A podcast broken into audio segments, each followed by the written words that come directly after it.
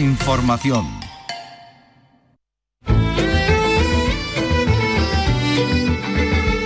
En RAI, Andalucía es cultura. Con Antonio Catón. ¿Qué tal? Buenas tardes. El presidente de la República Portuguesa inaugura esta tarde en el Museo Picasso Málaga la exposición sobre la artista figurativa lusa Paula Rego. Mati la Málaga, buenas tardes. Saludos, buenas tardes. La exposición recorre 50 años de la trayectoria de una de las artistas más aclamadas de nuestra época. Son más de 80 obras en las que se pone de manifiesto el carácter autobiográfico de buena parte de su arte y el contexto sociopolítico de su vida. Y es que a través de sus obras podemos ver cómo se opone con pasión a la dictadura portuguesa, valiéndose de distintas fuentes de inspiración, como el anuncio publicitario, la caricatura y la noticia de prensa. Hoy además hemos recorrido el Alcázar de Sevilla con Manuel Hurtado, el autor del libro El Real Alcázar, 10 siglos de historia, y nos ha mostrado algunos de esos lugares que cuenta y describe. Nos vamos a centrar hoy, vamos a escuchar el recorrido por el Palacio Mudéjar de Pedro I, que tiene mucho que ver con la Alhambra porque la vida del propio Pedro I se parece mucho a la de Muhammad V de Granada.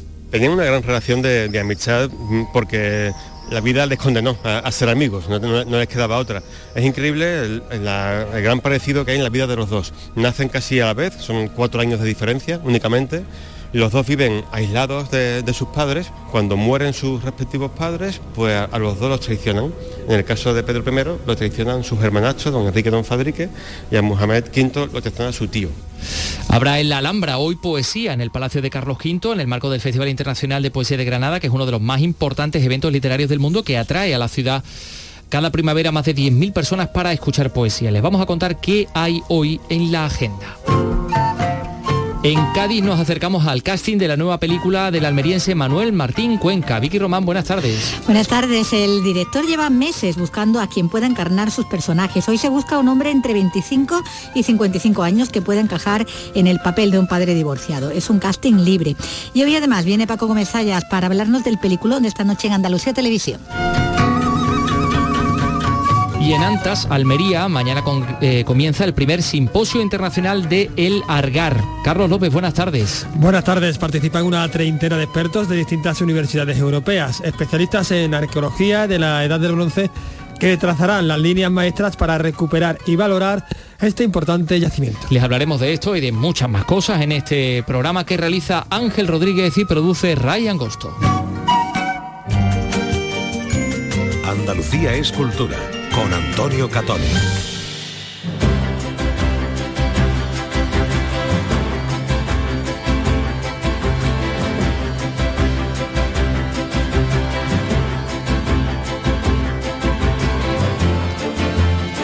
Comenzamos en el Museo Picasso Málaga que ha presentado la nueva exposición temporal dedicada a la trayectoria de la artista portuguesa Paula Rego. Va a ser el presidente de la República Portuguesa, Marcelo Rebelo de Sousa, quien inaugure esta tarde esta importante muestra. Ampliamos la información con Mati Pola. A través de más de 80 obras, entre colas, pinturas, pasteles de gran formato, dibujos y aguafuertes, el recorrido abarca desde sus trabajos en los años 60 hasta las escenas ricamente estructuradas de las dos primeras décadas de este siglo. La exposición pone de manifiesto el carácter autobiográfico de buena parte de su arte el contexto sociopolítico y el amplio espectro de sus puntos de referencia. José Lebrero, director del museo, destaca su figura. ¿Quién es Paula Rego? En Portugal es una es un ídolo. En Gran Bretaña esta exposición que se presentó en la Tate eh, anteriormente ha sido el año pasado el éxito del año y en España va a ser una gran sorpresa, creemos, para las nuevas generaciones que van a descubrir a una mujer eh, con una gran trayectoria, pero con una gran actualidad en los temas y las cuestiones que trata. Así, por ejemplo, pinturas, colas y dibujos de los años 60 y 70 se oponen con pasión y fiereza a la dictadura portuguesa, utilizando una diversidad de fuentes de inspiración, entre las que se cuentan el anuncio publicitario, la caricatura y la noticia de prensa. Para no perdérsela, se abre al público mañana día 27, miércoles 27, la exposición de Paula Rego en el Museo Picasso Málaga todo eh, evidentemente, como les contamos, después de la inauguración que va a tener lugar esta tarde con la visita del presidente de la República Portuguesa, Marcelo Rebelo de Sousa. Pues le vamos a hablar de, otro, de otra exposición, de otro museo.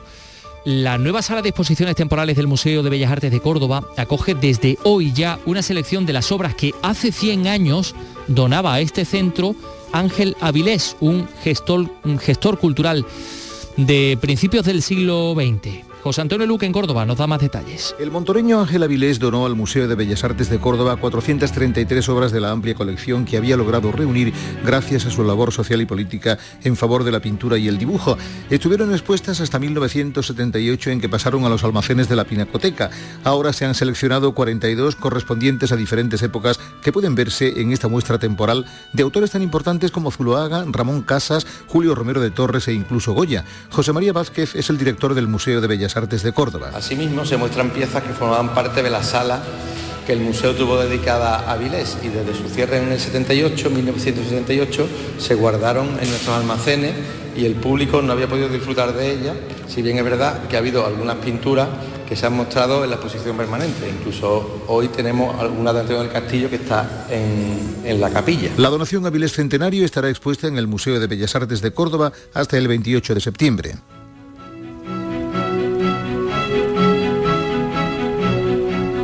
Sigue en marcha, ya está en marcha, ya está dando sus primeros pasos el Festival Internacional de Poesía de Granada, que recordamos cada primavera atrae hasta la ciudad de la Alhambra a 10.000 personas para escuchar poesía.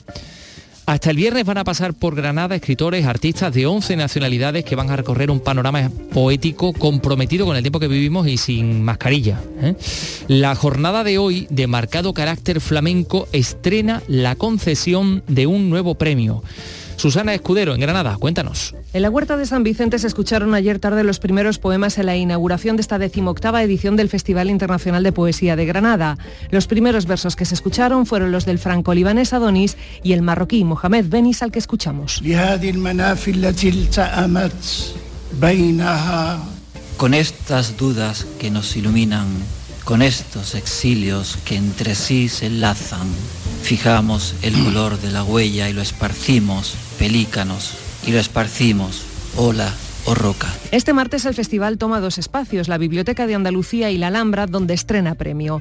En la biblioteca habrá dos recitales de poesía, a las 4 de la tarde con granadinos, con la participación de Marcelo García, Rosa Morillas, Gerardo Benteo, Marina Tapia y Josefina Martos, y a las 5 de la tarde con poetas nacionales, con Tito Muñoz, Tirso Pristilo Vallecillos y José Sarria.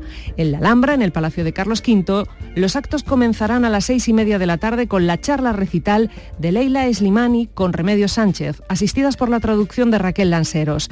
Y a las 8 menos cuarto, Sexteto de Excepción de Flamencos. Carmen Linares, Arcángel, Marina Heredia, Eva La Hierbabuena y Solea Morente hablarán en una mesa coordinada por Juan Pinilla sobre el concurso de Cantejondo. Y a las 9 menos cuarto, Carmen Linares recibirá el primer premio Festival Internacional de Poesía.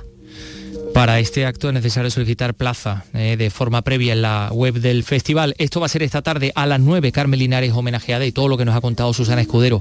Tantas cosas en Granada, ciudad capital de la poesía. Bueno, son las 3 y 8 minutos. Enseguida vamos a darnos una vuelta por el Alcázar de Sevilla con Manuel Hurtado, que es el autor del libro Real Alcázar de Sevilla, 10 siglos de historia. No se lo pierdan. Eso enseguida.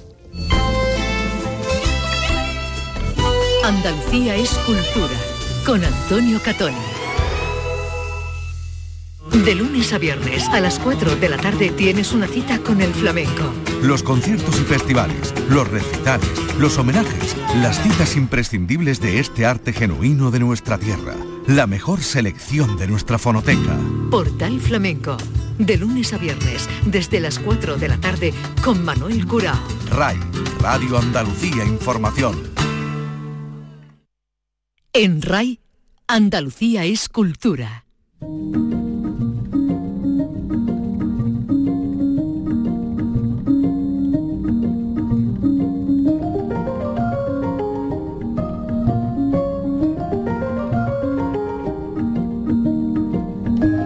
Estamos en la sala del apeadero del Real Alcázar de Sevilla con un libro, El Real Alcázar de Sevilla, 10 siglos de historia, editorial Sipin Malión, y con su autor, que es Manuel Andrés Hurtado García, que además es el jefe de actividades de este edificio. Recordamos el Palacio Real en uso más antiguo de toda Europa, no, de todo el mundo, ¿no, Manuel? Todo el mundo, efectivamente, todo el mundo, sí, así es. Bueno, gracias por eh, acogernos y por hablarnos de tu libro, de los descubrimientos que haces en él, que nos cuentas, las cosas que nos cuentas sobre este palacio y además en este, en este espacio.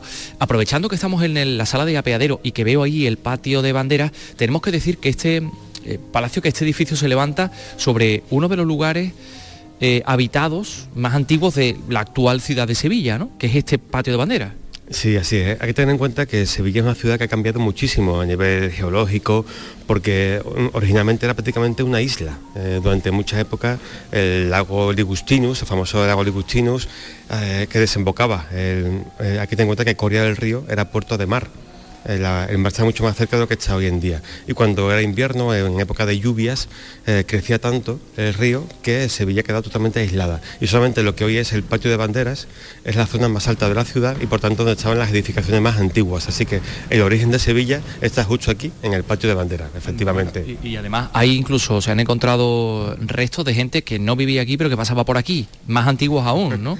O sea que hay un montón de cosas aquí. Y además en este patio de banderas está el origen o lo más antiguo que conservamos del Alcázar está en unas casas del patio de banderas que son, forman parte del conjunto, que esperamos dentro de poco también formen parte de, digamos, del patronato del, Real Alcázar, que pasen de manos del Estado a, a Sevilla. Y allí están los restos del Palacio de Almotadid, que es el primero que sepamos que, se establece por aquí, ¿no? Efectivamente, durante mucho tiempo se discutió si realmente Al-Mutabid o su hijo, el famoso rey poeta Al-Mutamid, llegaron a construir algo en Alcázar o no, porque se hablaba de que sí, pero no se encontraba nada. Y por fin ya hemos encontrado en las casas 7 y 8 del patio de bandera el palacio original del siglo XI, el palacio abadita, de cuando Sevilla se independiza, cae el califato de Córdoba, surge el reino taifa de Sevilla y aquí efectivamente hemos encontrado ya el palacio de Al-Mutabid. Vamos a seleccionar algunos lugares de este Real Alcázar, eh, nos internamos en él, ¿te parece? Me parece perfecto.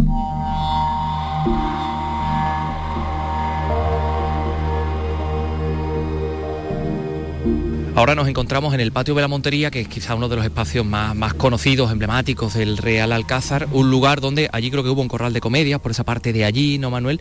Pero claro, esta fachada del Palacio de Pedro I es, impresionante y aquí hay un montón de mezcla de, de estilo, aunque nosotros ya lo conocemos como algo digamos, unitario, ¿no? Pero aquí hay eh, un estilo nazarí, un estilo toledano. Gente de muchos sitios vinieron a trabajar aquí.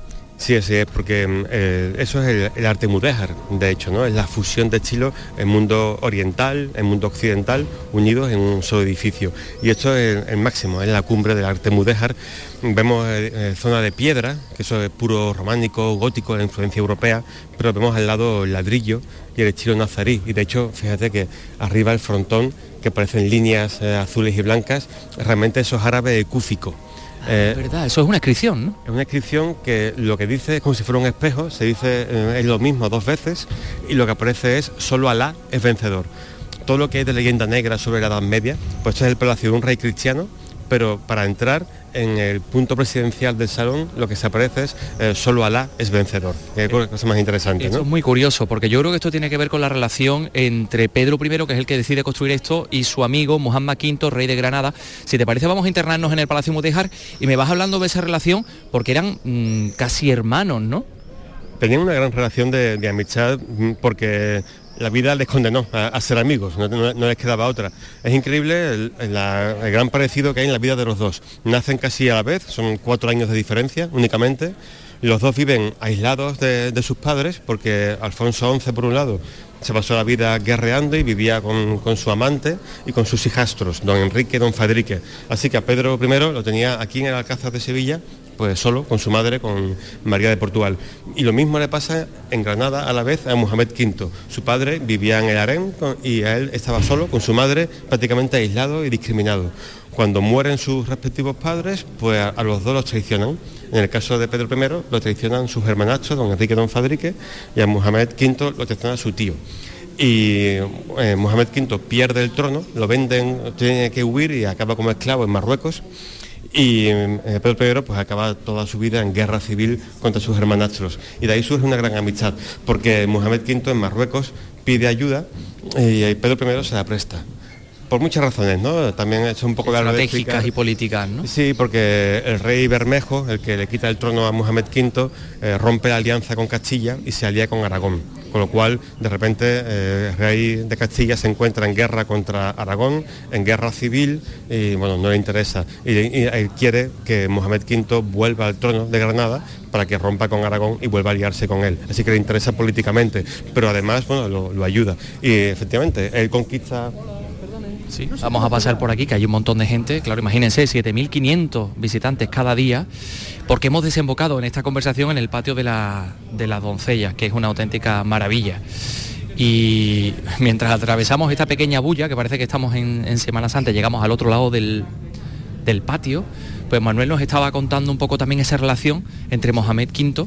Entonces, él, bueno, efectivamente, él envió una delegación, eh, pagó el rescate, trajo a Mohamed V a, Sevilla y vivieron durante un año aquí en, en, Alcázar, mientras que él organizaba las tropas y Castilla conquista Granada pues ciento y pico años antes que los reyes católicos. Lo que pasa es que en vez de quedársela, lo que hizo fue devolvérsela a Mohamed V, a cambio de que firmaran esa alianza. Y por eso surge esa gran amistad entre los dos, ¿no? Y como agradecimiento además, Mohamed V paraliza las obras de la Alhambra de Granada y envía aquí arquitectos de allí, por eso el Alcázar de Sevilla y ese palacio, el Palacio Mudéjar, están parecidos en muchos patios a la Alhambra, pues está hecho por los mismos artistas. Claro, claro. Y esto también se traduce de forma inversa a que en la Alhambra de Granada hay una influencia de arte gótico europeo. ¿No? es que pasa lo mismo. Luego también Pedro I envía artistas castellanos allí y por eso, por ejemplo, el Patio de los Leones intervienen a Arifes Toledano, los carpinteros que hacen los techos son de Toledo eh, y también artistas de Sevilla, con lo cual es las dos culturas, las dos mezclas en los dos palacios. Eh, Alhambra influye en el Alcázar y el Alcázar influye en la Alhambra. Bueno, como decía yo anteriormente, hemos desembocado en el patio de las doncellas, nos vamos a ir acercando, dando la vuelta alrededor de este patio eh, ¿qué les voy a decir? Como es, imposible descubrir la, belleza, describir la belleza. Lo que quizás sí nos acerca un poco a todo esto o al alma de este edificio es la mezcla tan tremenda que hay aquí de, historias, de, formas de entender la vida. Porque, eh, fíjense, estos arcos polilobulados descansan hoy en columnas, antes eran pilastras de ladrillo, como nos cuenta Manuel Hurtado en el, libro, y, hoy son columnas, columnas italianas, venidas de Génova. Esta es la parte que construye Pedro I, arriba es la parte que construye Carlos V en estilo renacentista, pero todo, mm, en fin, todo funciona, ¿no? Sí, muy parecido a lo que ocurre en la, Giralda, que aunque es un minarete islámico, almohade, pero luego arriba se coloca el cuerpo de campanas y parece que está hecho así desde el principio, porque encajan perfectamente. Vamos a dirigirnos al Salón de Embajadores. ¿Esta sala cómo se llama? Esta que estamos entrando ahora. Eh, esta de aquí era la antigua capilla y como aquí fue la boda de Carlos V con Isabel de Portugal, pues Carlos V modificó el techo y ya a partir de ahí se, llama el Salón del Techo de Carlos V, pero era la antigua capilla del palacio, que por cierto aquí pasa algo muy, muy interesante y es que como bien has dicho, esto era un palacio de una sola planta originalmente, con lo cual los techos eran lo que se llamaban en el siglo XIV techos no holladeros, techos que no se podían pisar porque no estaban hechos para eso. Cuando levantan eh, la planta superior en el siglo XVI con Carlos V y con Felipe II, pues claro, se encuentran que el techo hay que cambiarlo, pero era una, auténtica maravilla. Entonces lo que hacen es, en vez de destruir los techos, lo que hacen es la idea genial y que en aquella época no se hacía, fue una revolución, fue desmontar con muchísimo cuidado los techos del siglo XIV, los artesonados, poner techos nuevos del 16 y en la planta superior del 16 volver a colocar los techos del siglo XIV de aquí abajo. O sea que el techo original de aquí está en la sala que está justo encima. Claro, porque cada, cada sala concuerda más o menos. es del mismo tamaño, así que, encajan a la perfección. ¿Dónde estaba el altar cuando aquí rezaba Pedro I? ¿En aquella pues parte de allí? Sí, era un altar, un altar cerámico que se encontraba allí al fondo, entrando a la izquierda. Eh, uno de los tantos secretos como nos cuenta eh, en este libro que estamos descubriendo. Desembocamos por otra sala a una zona más cercana al Salón de Embajadores y ahora nos vamos acercando a un lugar donde este rey, Pedro I, en una época medieval, una época en la que los nobles tenían un enorme poder, él dice, no, aquí el que manda soy yo, ¿no? Él intenta ser un rey absolutista, es un poco el primer, el primer rey que pretende eh, pues afirmar su poder y afirmarlo además de forma muy plástica, con un, con un salón que, deja a la gente boca abierta. Hay mucha leyenda negra en torno a Pedro I, pero realmente fue un rey fascinante. Él vivió una época muy complicada, vivió en el siglo XIV, que fue el siglo de la peste negra, que asoló pues dos, dos estas partes de la sociedad europea. En Sevilla, por ejemplo, fue terrible, en toda Castilla fue increíble. Alfonso XI, su padre, fue el único rey europeo que murió de peste negra, por ejemplo. O sea, fue terrible. Y en ese contexto histórico nace, nace él. Y sin embargo fue un hombre muy adelantado a su tiempo, que hizo cosas increíbles. Por ejemplo, fue el primer rey que intentó eh, estar por encima de la nobleza y por encima de la iglesia católica, que era algo muy osado y que por eso se levantan contra él. Y también fue el primer rey que utilizó la arquitectura como símbolo de poder. Por ejemplo, este salón de embajadores es todo simbología. Es un cuadrado perfecto y siempre el, el cuadrado representa a la tierra, con lo cual él, su trono, estaba encima del cuadrado, es decir, él era un hombre por encima de la tierra, por encima de cualquier otro hombre. Era la simbología que transmitía. Pero por encima suyo estaba la bóveda, que es el círculo, que el círculo siempre representa lo infinito, lo eterno, es decir, a Dios. Solamente reconocía la autoridad de Dios, no de la iglesia ni de los nobles. Es lo que te está diciendo con este espacio tan maravilloso, pero que encierra un significado político muy importante. Claro, porque miramos ahí al techo y vemos espejos también y vemos estrellas. Esta, cúpula, de todas formas, esta cúpula de media naranja no la hace Pedro I, sino un, sucesor, Juan II, claro, el padre de Isabel la Católica, ¿no? Exacto, sí, hubo un, incendio, no sabemos exactamente cómo era la original, pensamos que tuvo que ser muy parecida, pero se quemó, hubo un incendio y fue Juan II el que la hizo lo que vemos, lo que vemos hoy, que por cierto es una bóveda lo que se llama de 10 lefe, eso quiere decir que son estrellas de 10 puntas y claro, eh, a nivel constructivo, según las estrellas tengan más o menos puntas, aumenta la complejidad. de 10 puntas, por ejemplo, hay 3 en el mundo. Solamente hay tres bóvedas como esta, las otras dos son posteriores y más pequeñas, pero esta fue la original y la única que hay del siglo XIV con estrellas de 10 puntas que multiplica la complicación de hacer todo el encaje de artesonado, del entramado de madera, que es una obra increíble. Claro, y para que coincida este círculo con este cuadrado, pues se utiliza esto que se llaman mocárabes, ¿no? las pechinas, las cuatro esquinas, sí, efectivamente. Que intentan imitar, bueno, que evidentemente también es un juego de matemáticas, pero intentan imitar pues eso que, las estalactitas, ¿no? De, la, de las cuevas, ¿no? Pero claro, estamos en medio de este círculo, eh, a cada uno de los lados hay un arco con tres pequeños arcos de herradura, material también que se traen de Medina Zara, que se traen de Córdoba para hacerlo, ¿no? Sí, de hecho las columnas son de Alaquén II y de traídas de Córdoba y sobre todo la mayoría son de Medina Zara y también los capiteles. Por eso vemos esa mezcla de estilos, ¿no? El capitel eh, de la Córdoba califal, de Medina Zara, los arcos también de estilo califal, pero encima están las conchas, que es muy importante porque es un símbolo que es de los pocos que tiene el mismo significado para musulmanes, judíos y cristianos. Siempre significa la purificación. Por eso todavía hoy se bautiza a los niños con una concha de plata normalmente, y es porque la concha es la purificación y por eso en este salón es una bendición islámica muy típica. Todo el que entra en este salón queda bendito porque va a ver a nuestro rey y aquí no se viene con violencia, sino se viene siempre en son de paz y con pureza. Vaya, vaya, vaya. Lo que estamos descubriendo de este salón de embajadores, estamos bajo la cúpula, vemos los cuatro balcones que se, que se asoman, obra, obra posterior y la visión del patio de, la, de las doncellas es maravilloso. Al otro lado, el patio de las muñecas, que es una zona eh, íntima ¿no? de la familia del rey. Em, ahí se, tenía lugar ¿no? su, su, su vida eh, familiar, ¿no? Sí, es curioso cómo en tan solo nada, seis metros pasamos de la parte pública del palacio y aparte de la parte más pública a la parte más privada, que es el patio de las muñecas.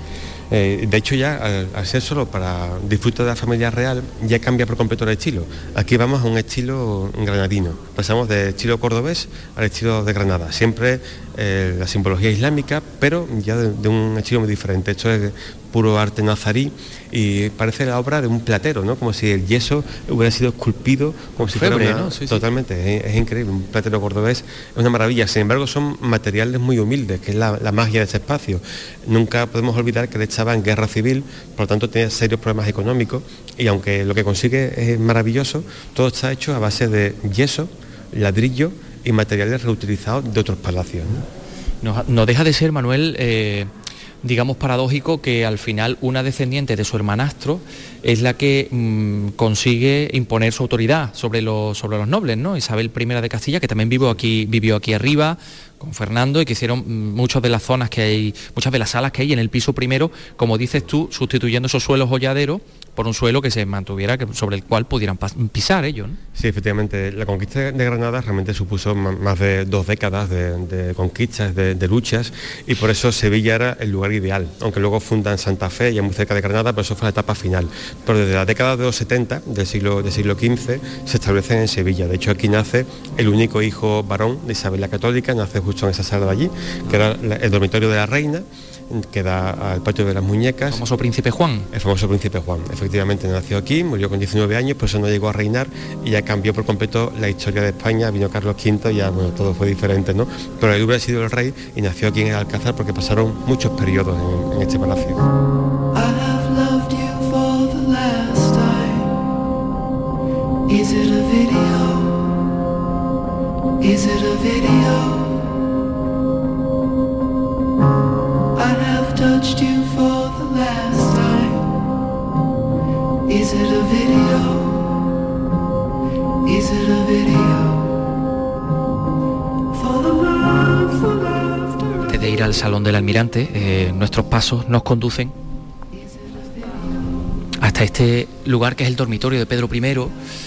el dormitorio sobre todo de, verano porque es el más fresquito, está en la planta baja porque tenía un dormitorio arriba, era lo único que tenía construido arriba. Pero Manuel, eh, tú nos cuentas en tu libro y ahora mismo lo estamos haciendo, estamos pisando el suelo original, este suelo que pisó Pedro I. Sí, es una de las cosas que me parecen apasionantes del Alcázar de Sevilla. Eh, hay que tener en cuenta que toda la historia de España, yo creo que de Europa, eh, ha pasado aquí.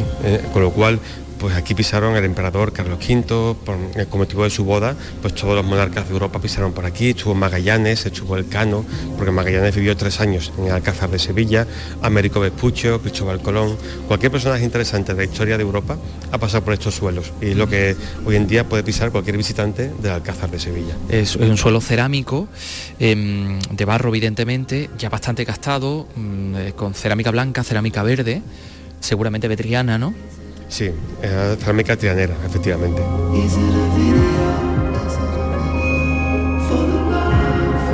Este es el alicatado, el famoso alicatado del Alcázar de Sevilla, también alicatado original, siglo XIV. Esto se llama alicatado porque se cortaba con un alicate, ¿no? Sí, en el siglo XIV no había tecnología para que al meter el azulejo en el, horno no se mezclaran los esmaltes, con lo cual la única solución que había era hacer un gran azulejo de un solo color y luego eh, cortarlo con un alicate. Eh, alacat en árabe, de ahí la palabra alicate y de ahí la palabra alicatao.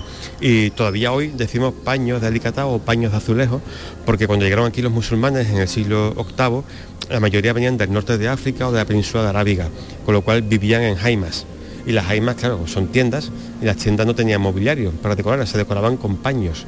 Así que cuando llegan aquí a, España y empiezan a construir edificios ya sólidos, no, no jaimas, no tiendas, decoran las paredes con diseños que imitaban las telas, los paños que decoraban las jaimas. Por eso, aunque eran ya material cerámico, material sólido, siguen llamándolo paños. Eh, paños de azulejo, paño delicatado, pero imitando siempre la decoración que tenían sus jaimas y que traía recuerdo de sus orígenes.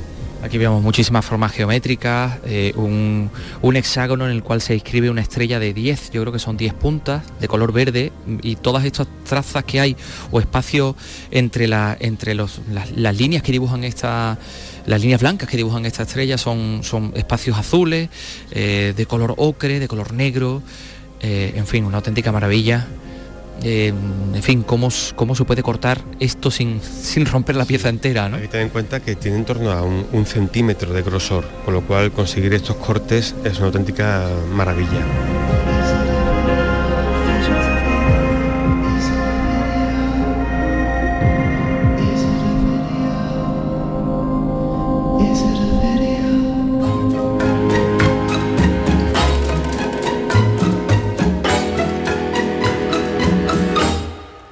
Aquellos ojos verdes de mirada serena dejaron en mi alma eterna sed de amar.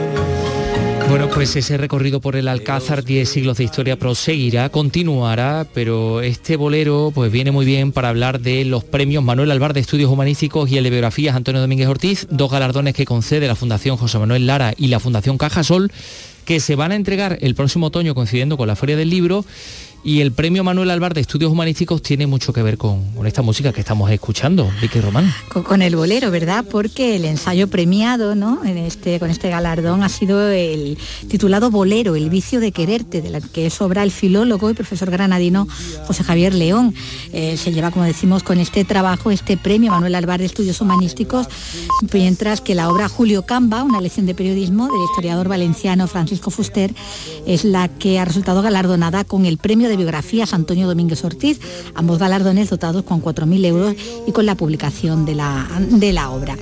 De la ganadora del Manuel Alvar de Estudios Humanísticos, de ese bolero, El vicio de quererte, el jurado ha destacado su brillante exploración de un género popular que hunde sus raíces en la lírica tradicional y el modernismo hispánico, resaltando el fondo transgresor que tienen sus letras, los significados no expresos y toda esa aportación a la memoria sentimental de generaciones de oyentes. Es una música que ha trascendido luego frontera, como, como vemos. La estamos escuchando porque suena hasta en una película china de culto como es Deseando Amar, ¿no? De, Wong Kar Wai, el director chino. Director hongkonés. Y, sabes dónde se escucha también mucho bolero? En Vietnam. No lo sabía. Es muy curioso, sí, porque el, bolero llegó a Vietnam eh, a la parte no comunista y ahora se está un poco recuperando la, afición al, bolero. Llegó a través de Filipinas, claro, evidentemente, que es lo que está tan cerquita de influencia española. Claro, tenemos, lo tenemos tan asociado, claro, a lo español y, o a lo americano, ¿no? Al otro lado del Atlántico, pero que ya estamos viendo que, llega bastante, bastante lejos, ¿no? Eh, como decíamos, eh, el autor de este, de este trabajo es el profesor granadino José Javier León, que también lo es de una serie de trabajos sobre el flamenco, sobre la obra de García Lorca. Y de hecho sus próximos proyectos una que ha ganado este, este premio, eh, son Granada en fuga y una traducción al inglés de la conferencia lorquiana sobre el duende flamenco. En el caso de la obra ganadora del otro premio, del de biografías, Antonio Domínguez Ortiz, para la titulada Julio Camba, una lección de periodismo del valenciano Francisco Fuster, el jurado la describe como una breve pero enjundiosa aproximación a la figura del gran periodista gallego por parte de quien es uno de los mejores conocedores de su obra, justamente reivindicada en las últimas décadas por su lucidez, su sentido del humor y su concisa y elegante escritura. Eh, el ganador, el autor de esta obra, había centrado sus últimos trabajos en otros escritores, ¿no? en los Baroja, y actualmente está trabajando en la biografía de otro escritor, de José Martínez Ruiz, de Azorín. Pues contaremos la entrega de estos premios, claro que sí. Y dejamos los libros para hablar del patrimonio y de la historia porque el municipio almeriense de Antas va a ser desde mañana hasta el viernes capital de la cultura argárica. Una treintena de expertos de distintas universidades europeas participan en el primer simposio internacional de El Argar. Clara Aznar, Almería, cuéntanos. Especialistas en arqueología de la Edad del Bronce en el ámbito atlántico mediterráneo trazarán las líneas maestras de un ambicioso proyecto para la recuperación pública y puesta en valor de este yacimiento, patrimonio histórico declarado bien de interés cultural desde el año 2003. Pedro Ridao, alcalde de Antas. Para nosotros este simposio es muy importante. Es el inicio para saber lo que tenemos que realizar en el Argar. Conocer nuestro pasado es algo que nos enriquece y de lo cual debemos sentirnos orgullosos y orgullosas, especialmente si bajo nuestra tierra se encuentran los restos de una civilización tan importante que fue la Argaria. El Argar es el poblado más importante de la Edad de Bronce del sureste ibérico. La cultura argárica fue un sistema político estatal que abarcaba un territorio de 33.000 kilómetros cuadrados.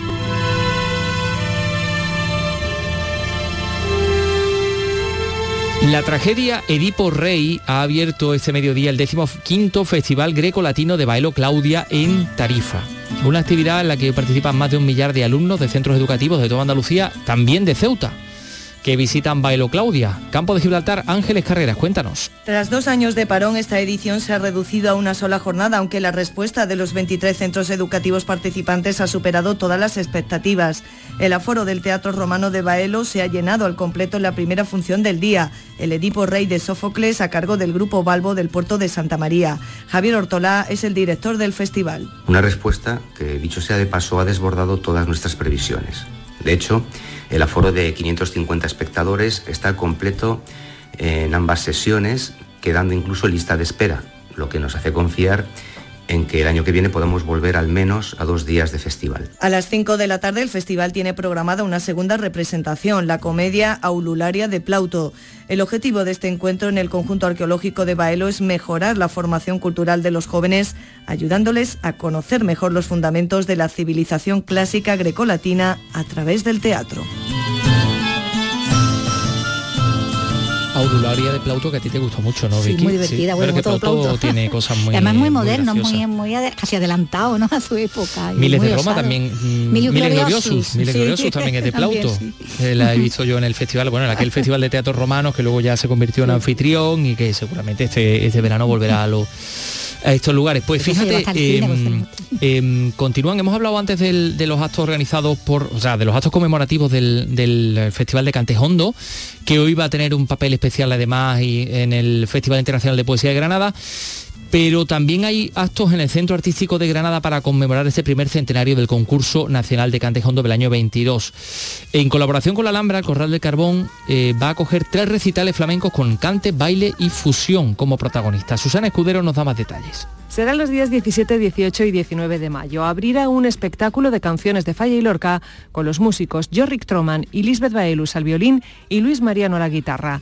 Al día siguiente intervendrán bajo el título recital de Cante Hondo Alfredo Tejada al cante y Miguel Ángel Cortés a la guitarra. Y cerrará el baile de Cristina Aguilera, acompañada al cante por Antonio Campos en 8.500 pesetas de premios. Cada espectáculo será pregonado por un periodista granadino, entre ellos nuestro compañero de Canal Sur Radio, Luis Javier López.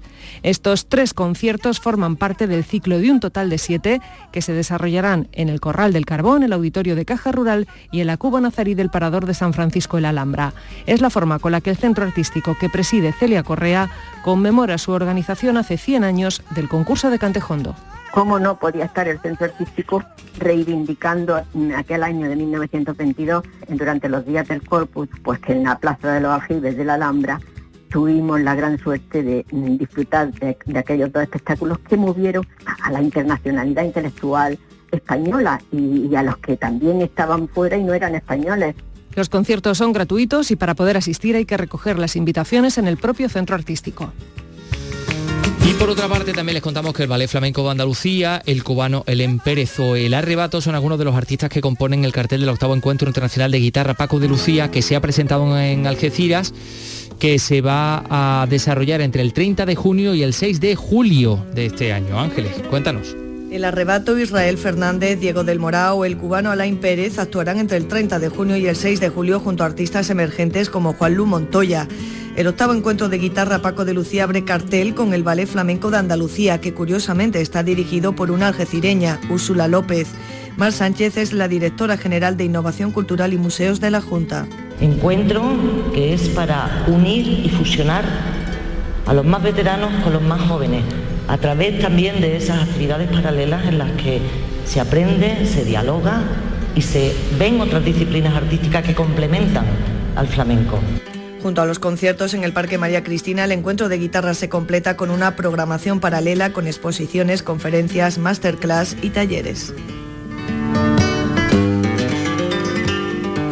Encuentro Paco de Lucía. Son las 3 y 38. Vamos ahora con asuntos cinematográficos en cuestión de segundos. Andalucía es cultura con Antonio Catoni. En la revista de RAI tienes el repaso a la actualidad del día, música, la última hora de la jornada, conexiones en directo. El gran programa informativo de las tardes de RAI es La Revista de RAI, de lunes a viernes desde las 5 de la tarde con Beatriz Rodríguez. RAI, Radio Andalucía Información. Andalucía es cultura, con Antonio Catoni.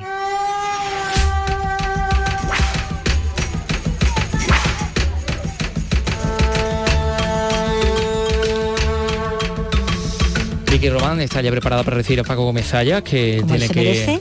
Eh, exactamente como se merece por otra parte. Pero antes les vamos a contar a todos nuestros oyentes que se está desarrollando un nuevo rodaje en Cádiz, la nueva película del almeriense Manuel Martín Cuenca.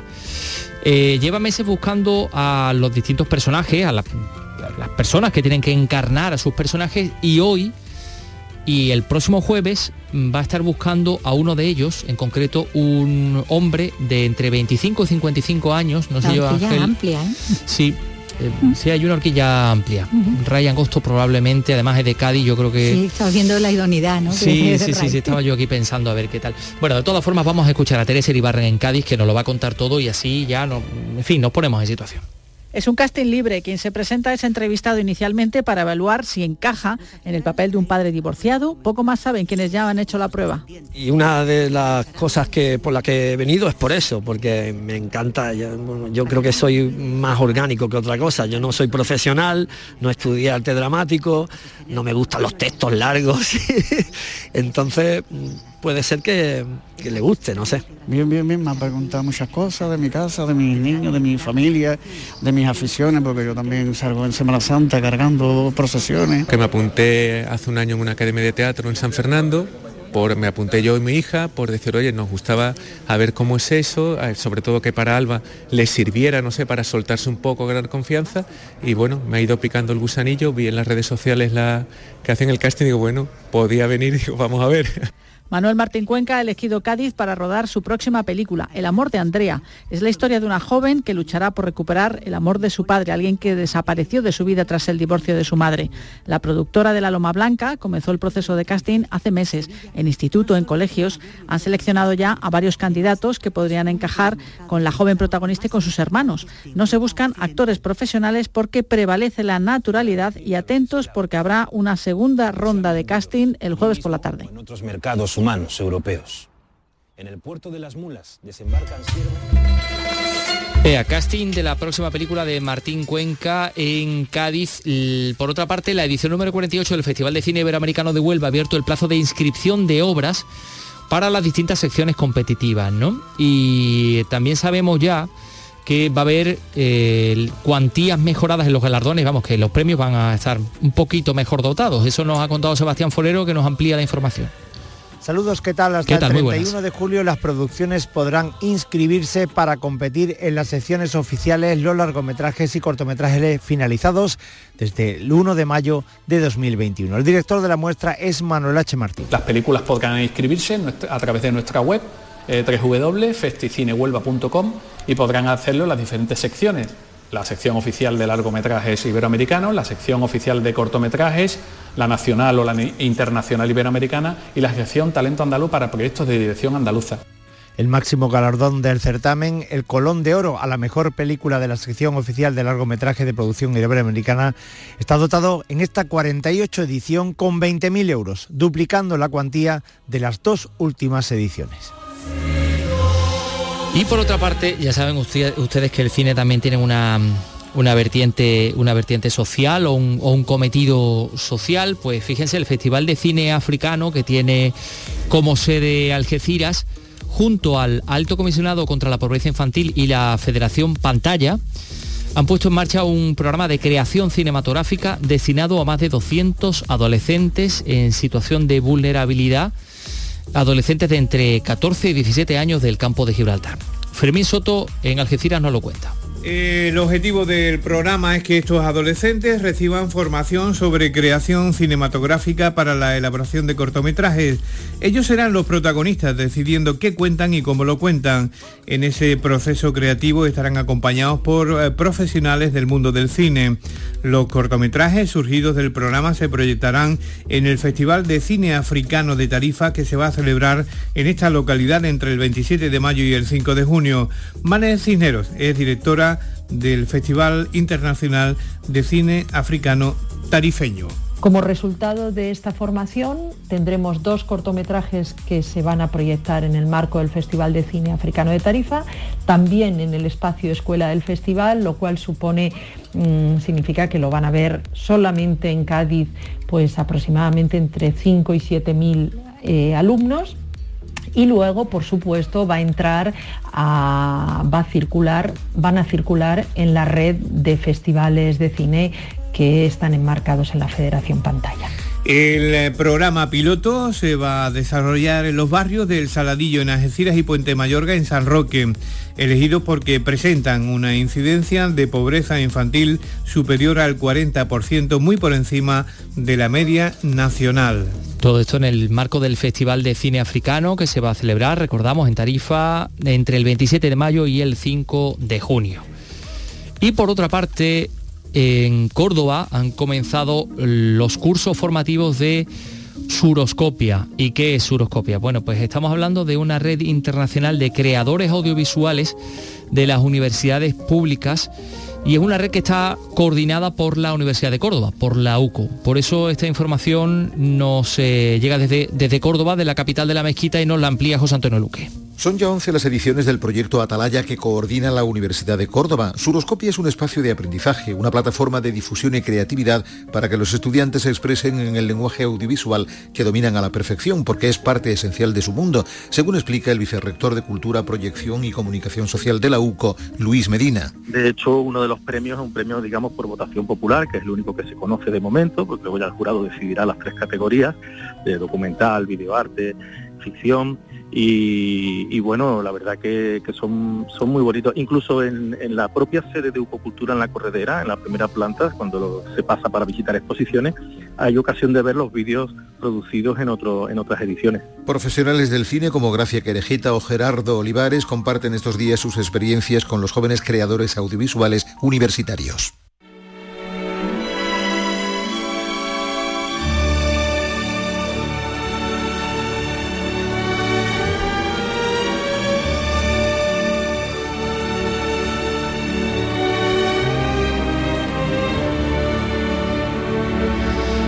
La banda sonora de Lorenz de Arabia es una especie de alfombra roja que desplegamos para recibir, como es habitual y como se merece evidentemente, a Paco Gómez Ayas, que eh, es la persona que se encarga pues, de ubicar en la programación de nuestra televisión esas películas fantásticas que además nos recomienda ver. Por eso viene aquí para hablarnos de esta película que esta noche vamos a poder ver en Andalucía Televisión, en ATV, una película de cine clásico, una película eh, de la que vamos a hablar ya, ya con él, que ya está que con él. Estamos hablando en esta ocasión de una historia de espadachines ambientada en la Escocia del siglo XVIII y que tiene por título David y Catriona.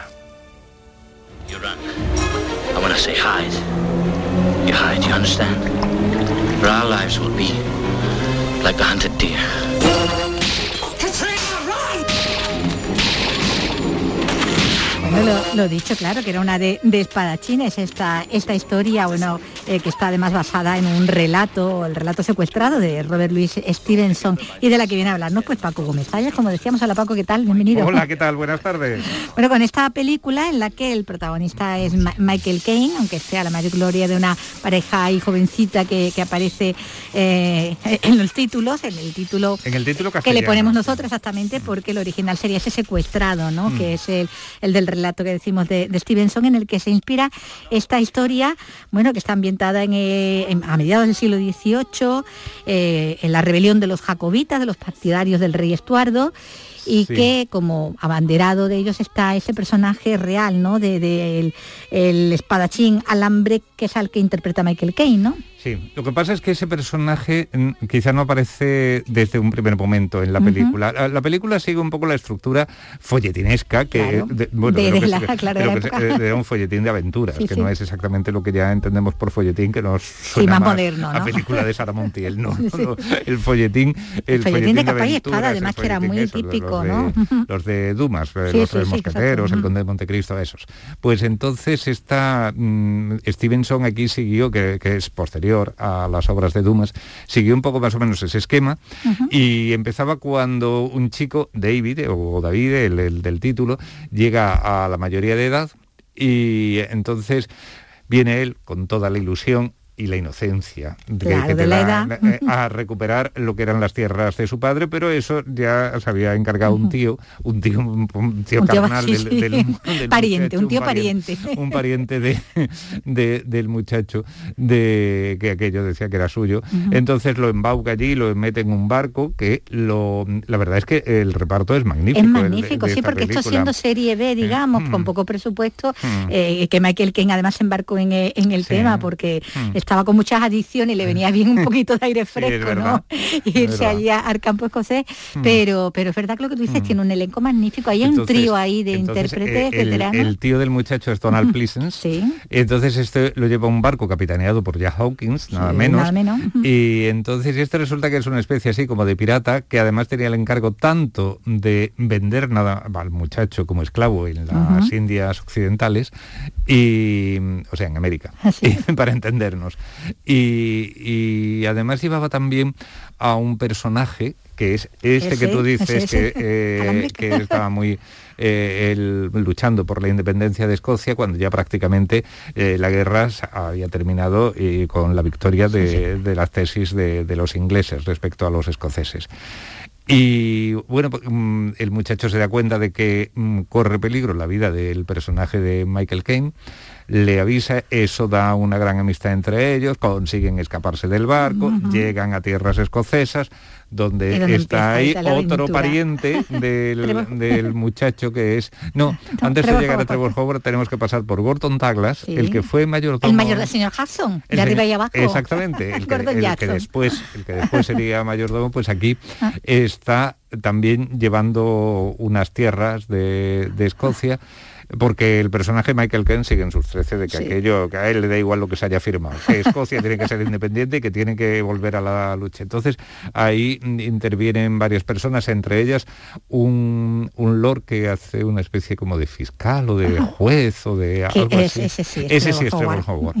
Sí, la verdad es que, tiene un elenco maravilloso. fantástico. Y además pero tiene el mito y la Pero realmente luego, como correspondía quizás a una película de aquella época, eh, donde había tantas películas con amores de gente además muy muy, joven. Jóvenes, claro, el protagonismo se lo llevaban ellos, los desconocidos, digamos. Mm, yo no sé hasta qué punto el protagonismo, pero vamos, ahí, se le quería dar a ellos. Y, desde luego aquí en España la película se vendió tanto como que era la historia de amor de ellos, que hasta el título mm, se le cambió. de esos personajes. Claro, claro, Eran además dos actores que la verdad no tuvieron así una gran suerte en el cine, hicieron mucha televisión y en el caso de ella, Vivian Hailborg, que estaba muy bien considerada, mm, bastante teatro, pero Lawrence Douglas, mm, el David del título, o el David... Mm, no se le dio pena, ¿no? no, en cine, en cine no.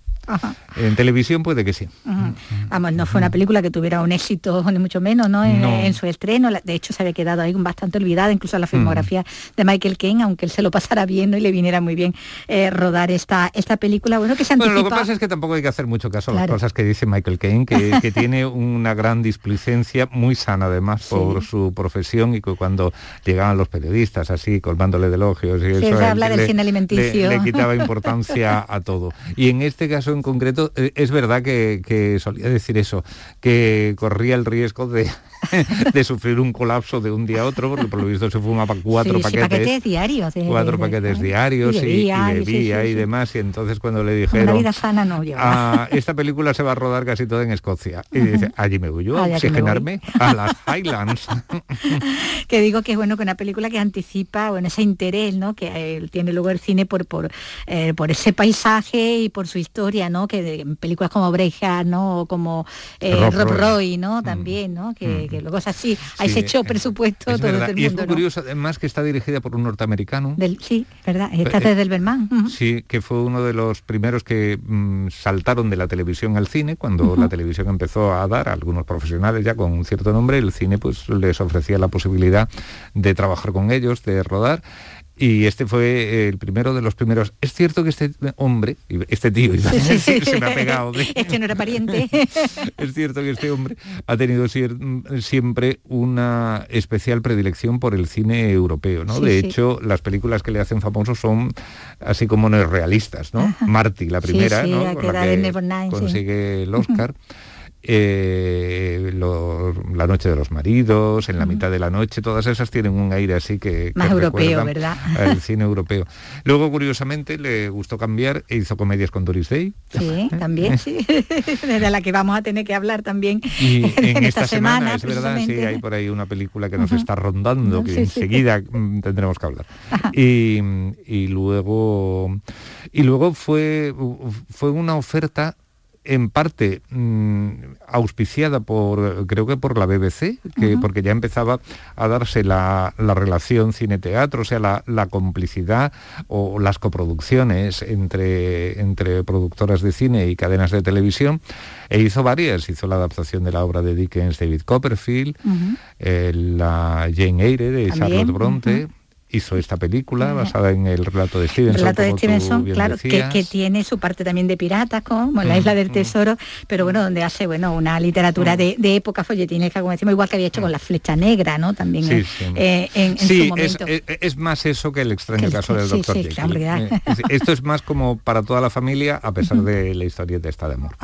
y a pesar de algunos episodios un poco violentos, pero vamos, eso también los tiene La Isla del Tesoro, también, La Flecha Negra. Por eso, sí, sí.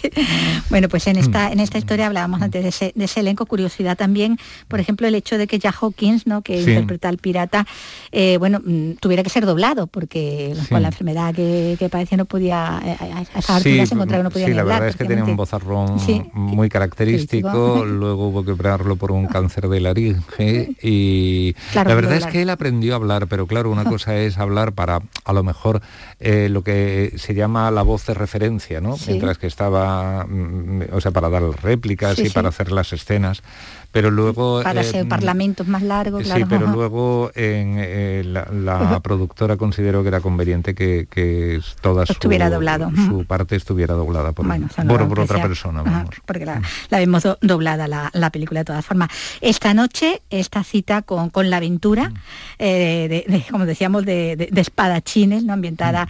en la Escocia del 18 con estos David y Catriona no sabemos si era David y Catriona Catriona, Catriona bueno, pues con esta secuestrado, que era el título en realidad de la, de la historia de, Stevenson. Bueno, y mm, el jueves eh, te vemos otra vez por aquí porque tenemos el jueves la de Doris Day, de la que estábamos hablando antes. ¿A quién tenemos? Venga, pues hablamos de esa.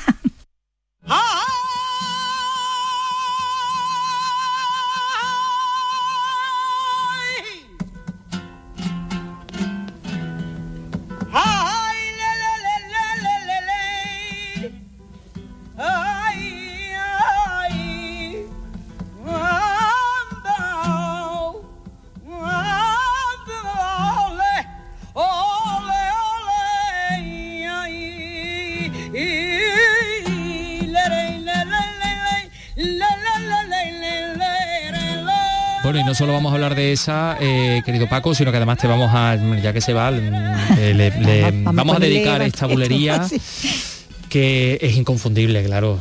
Eh, ¿quién, ¿Quién puede cantar así? ¿Quién puede hacer esas introducciones tan, tan, tan largas, tan particulares, tan personales? ¿Quién si no? Hmm.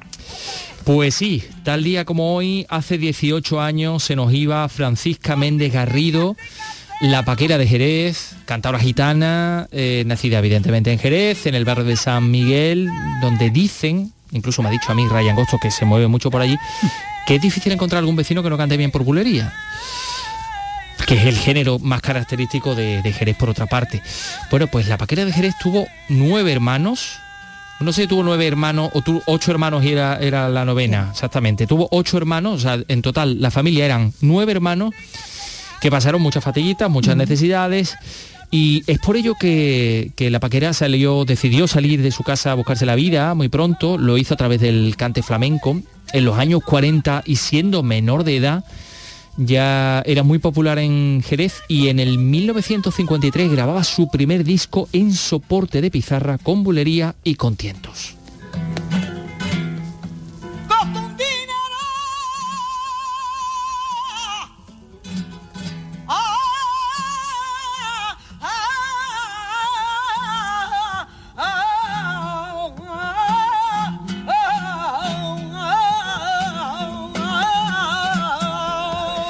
Pues a la paquera la llaman la reina de la bulería porque destaca precisamente en este estilo, aportando a este palo matices nuevos, matices propios de Jerez, que sumaba con su arrolladora y firme personalidad. Así que aquí la tenemos y con ella nos vamos a ir. Mañana regresamos a las 3 de la tarde, Vicky. Te dejo con la, con la paquera por si, te, por si te animas a dar una, una patadita. Dani Piñero ha estado con nosotros también en la realización y Ryan Gosto en la producción. Adiós, hasta mañana amigos.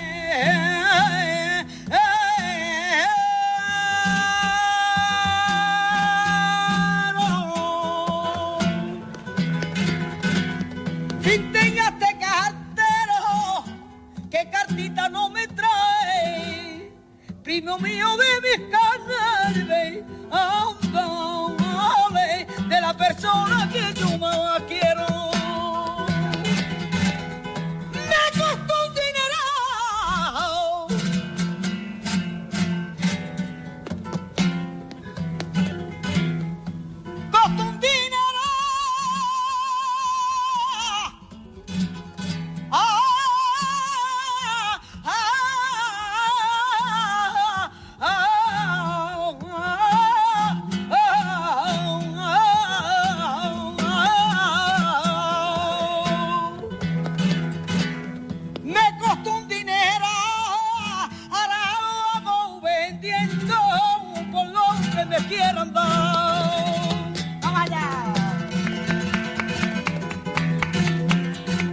En RAI, Andalucía es cultura.